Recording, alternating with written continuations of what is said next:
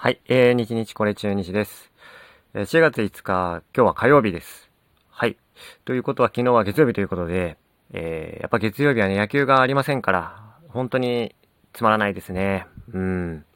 もう、家でずっと、まあ、仕事から帰ってきてからはもう、アマゾンプライムでメンタリスト見てましたよ。メンタリストって10年前ぐらいのアメリカのドラマなんですけど、吹き替え版でずっと見てました。もうぼーっとね、しちゃってましたが、はい。今日から、えー、火曜日ということで、また野球が始まります。6連戦です。中日ドラゴンズは。えー、4月5、6、7の火水木は、えー、神宮球場で、その後金、土、日は、え、ハマスタで、え、DNA ベイスターズと戦うことになってます。で、え、まあ、今日から火水木と、鬼門ですね。中日ドラゴンズにとっては。え、神宮球場で、え、3連戦が始まるわけですけれども、一応ね、あのー、中日スポーツの記事を読んでいる限り、この3連戦は、えー、今日がですね、勝つの、明日は、えー、福谷、今季初選抜ですね。で、3戦目が、えー、高橋宏斗、2年目のね、えー、ピッチャーが投げますと。まあ、今季2試合目ですが、というところらしいですと。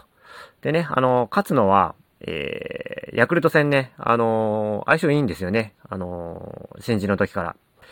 はい。なので、まあ、ちょっと期待したいかなというところです。あと、福谷もね、あのー、2年前ですか、えー、選抜転校して8勝上げましたよね、あの年。まあ、去年はね、5勝10敗でしたけど、うん。なので、あの、安定はしてるんですよね。長い回も投げれますし、うん、テンポもいいですしね。コントロールも、なぜか選抜になってからは崩れなくなったというところで、うん。あの、期待はできますと。で、高橋宏斗は、まあ、まあお試しみたいなもんですから。まあ、ただね、あの新聞の、えっ、ー、と、記事見ると、えっ、ー、と、なんか神宮球場は、あの、高校の時かな？なんか投げてたらしくて、なんかの、代表戦かな？あの、けなんかの決勝戦かなんかわかんないですけど。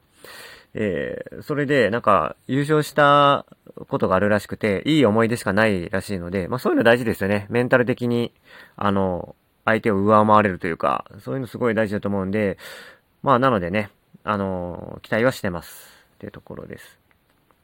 で、あの、一気に、球場が狭くなりますから、やっぱここはね、打撃陣もね、ちょっとそろそろ、1試合2本以上のね、ホームラン見たいなって感じがするんですけれども、まあね、あのー、ここで、ここら辺でね、石川のね、ホームランとか見れたらいいなとは思うんですが、またなかなかその、あのー、構えとか見てみると、まだまだかなっていう感じがするんで、4月中はね、もしかしたら1本も出ないかもしれませんね。うん。で、それよりもね、あの、うかいがね、ちょっと今、扇風機みたいになっちゃってますから、ちょっとね、あの、うかいの力であれば、ちょっと当てるだけで、神宮だったらホームランになる気がするんでね。で、大学時代も、えー、慣れてるところですから、ここでね、やっぱ調子をまたも取り戻してほしいなと思います。ただね、あのー、僕が思うのはですね、木下あたりにこの3連戦神宮球場でホームランが出るんじゃないかなって感じがしてます。だんだんね、あの、ボールを捉えるあたりが増えてきてますから、あの、打球の角度はね、全然上がってこないんですけど、うん、ちょっとここらでね、あの、見てみたいものですね、と。なので、ちょっと木下のホームランが僕は期待をしております。はい。で、あとはビシエド阿部ですよね。こちらがですね、あのー、ちょっとビシエドに関しては、直球を捉えられるようになってきてますよね。で、打球の角度も上がってきてますから、ちょっと、あのー、まあ、これをね、全然ホームランにならなくてもいいんで、継続をしてほしいなと思います。あと、阿部ね、ビシエドの次に、安倍が直球を捉えられるようになってきてるかなっていう感じがします。ただね、安倍の場合はまだあの、空振りが多いんで、うん。まあ、ただ、直球には、今の中日の打線の中では強い方なんじゃないかなという感じがしています。はい。というので、えー、狭い球場になったので、えー、バッター陣も注目していきたいなと思います。であとね、あのー、まあ、やっぱり、ネオが見たいっていうのがやっぱありますよね。なので、あの、右ピッチャーが先発予想の時は、迂回に変えて、レフトネオでもいいんじゃないかなと、そういう試合もね、たまには見てみたいなという感じがします。で、ヤクルトの先発は、今日が、えー、サイスニ、サイスニードという新学人かな。で、初先発なので、まあ、初物弱いですから、中日。まあ、今日はちょっと、どうでしょうね。っていう感じがします。で、その次が石川なのかな？予想では。うん。なので、まあ、この試合は、ネオくん出てこないでしょうね。ただまあ、左ピッチャーってことで、うかい、ああ、まあでも外側の落ちる球に手を出して、空振り三振とかあり得るかな。うん。まあ、ただね、左ピッチャーの時は、うかい強いですから、ちょっと期待はしたいですね、というところです。3戦目はね、原樹里なのかな高梨なのかな高梨なんだったら、ね、どの上とか見たいですね、というところがあるんですけど、まあ、そういえば、あれですね、神宮といえば福田ですよね。あの、めちゃくちゃ打つの。福田は今は何をしてたかな？二軍でちょっと出始めてますかね？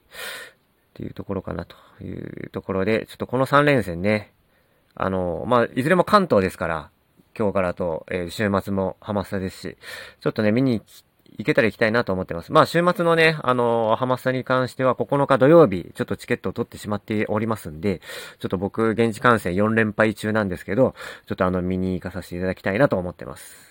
はい。で、えっ、ー、と、今日からのね、火、水、木も、えー、まあ仕事ね、早く終われば、もう帰り道寄っていきたいなという、突撃したいなと思ってますんで、はい。ちょっとまたね、見た時のお話はさせてもらいたいればいいかなと思ってます。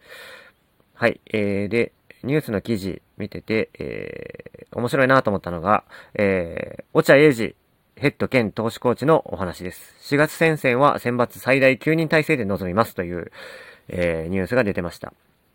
えー、小笠原の新型コロナウイルス感染で一部修正が求められたが、えー、強力かつ豊富な投手陣をフル回転させ、上位浮上を狙うと。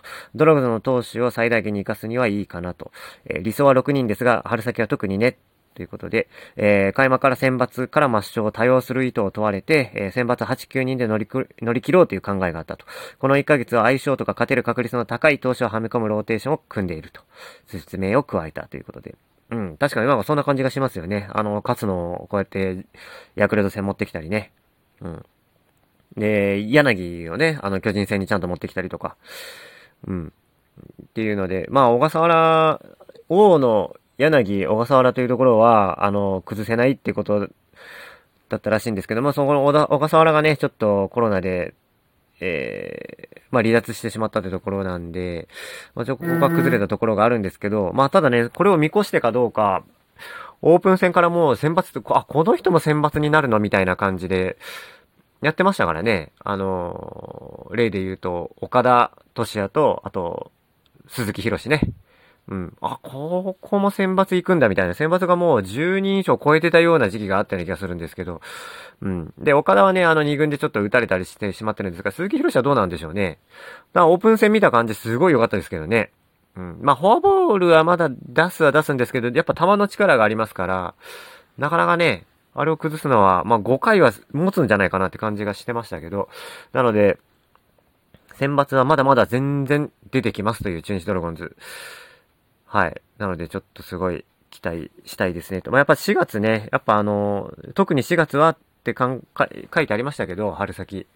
まあ、ゴールデンウィーク明けるぐらいまで、試合を本当に続けますからね。うん。だからやっぱり選抜は足りなくなる、特に足りなくなるんだろうと。であと、まあ、オープン戦から上がってきて、すぐね、6人が全てローテ回せるわけはないという考えのもとだったってことですね。うん。やっぱ、落合英二、コーチ、やっぱ慣れてますねというところなんでしょうか。はい。よく見てくれてますよね、中日投手陣を。はい。ということで、えー、まあね、あのー、今、広島を、6連勝してた広島を3立てして、乗りに乗ってる中日ドラゴンズというところで、えっ、ー、と、今日からのね、試合も本当に楽しみにしています。よければね、あのー、都合があれば今日、明日、明後日どこかでね、あの、神宮に突撃したいと思ってますんで、全部ね、あの、天気も晴れみたいなんでね、中止になることはないだろうということで、はい、えー、また、えー、野球が楽しい日々が続きますね、というところで、今日の放送は終わりにしたいと思います。ありがとうございました。